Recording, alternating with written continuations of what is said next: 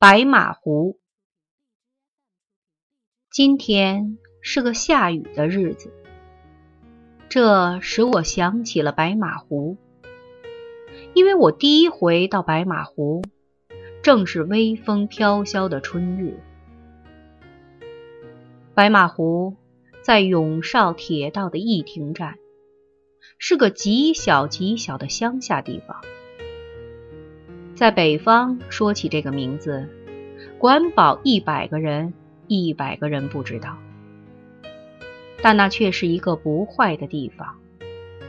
这名字先就是一个不坏的名字。据说从前宋时有个姓周的，骑白马入湖仙去，所以有这个名字。这个故事也是一个不坏的故事。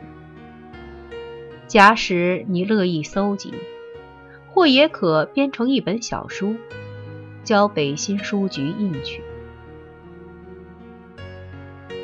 白马湖并非圆圆的或方方的一个湖，如你所想到的，这是曲曲折折、大大小小许多湖的总名。湖水清极了，如你所能想到的，一点不含糊，像镜子。沿铁路的水，再没有比这里清的，这是公论。遇到旱年的夏季，别处湖里都长了草，这里却还是一清如故。白马湖最大的，也是最好的一个。便是我们住过的屋的门前那一个，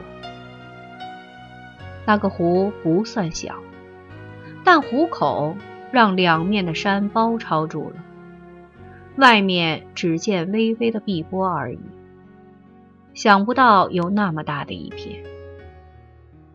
湖的井里头有一个三四十户人家的村落，叫做西徐坳，因为姓徐的多。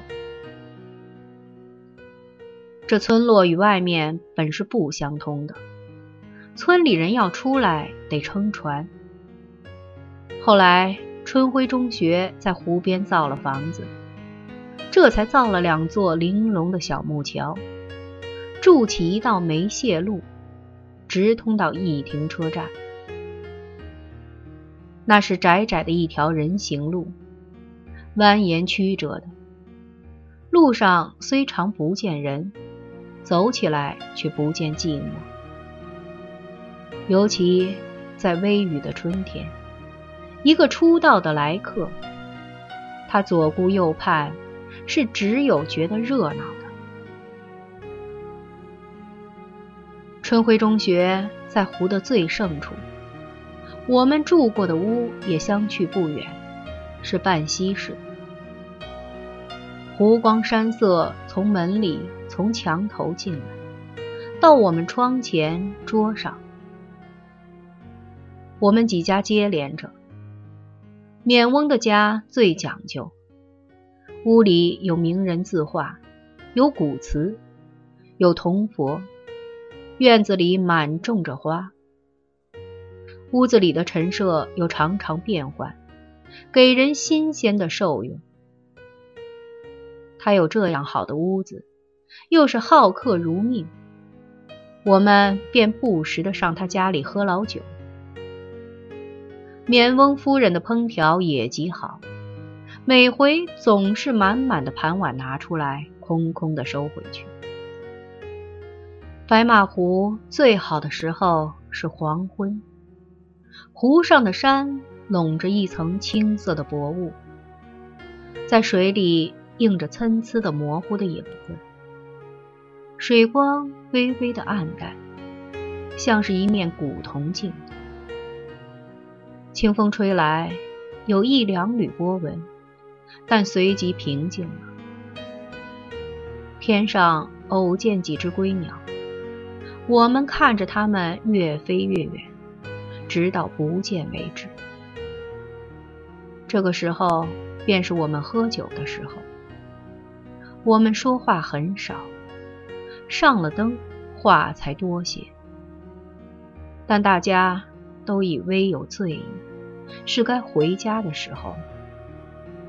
若有月光，也许还得徘徊一回；若是黑夜，便在暗里摸索醉着回去。白马湖的春日自然最好，山是青的要滴下来，水是满满的、软软。小马路的两边，一株接一株的种着小桃与杨柳，小桃上各缀着几朵重瓣的红花，像夜空的疏星。杨柳在暖风里不住的摇曳，在这路上走着。时而听见锐而长的火车的笛声，是别有风味的。在春天，不论是晴是雨，是月夜是黑夜，白马湖都好。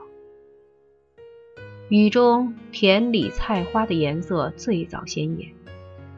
黑夜虽什么不见，但可静静的受用春天的力量。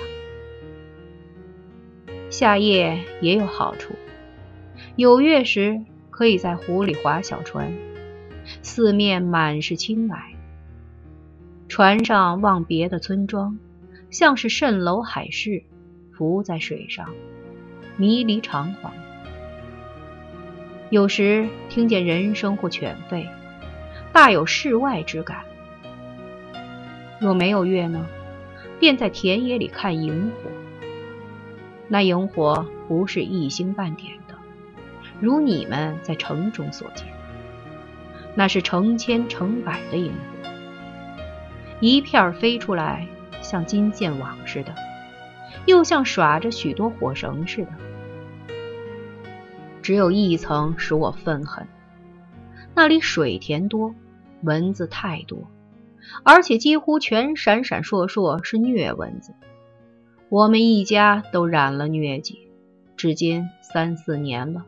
还有未断根的蚊子多，足以减少路坐夜谈或划船夜游的兴致，这未免是美中不足了。离开白马湖是三年前的一个冬日，前一晚别岩上有缅翁与云君，我不能忘记缅翁，那是一个真挚豪爽的朋友。但我也不能忘记云君。我应该这样说，那是一个可爱的孩子。七月十四日，北平。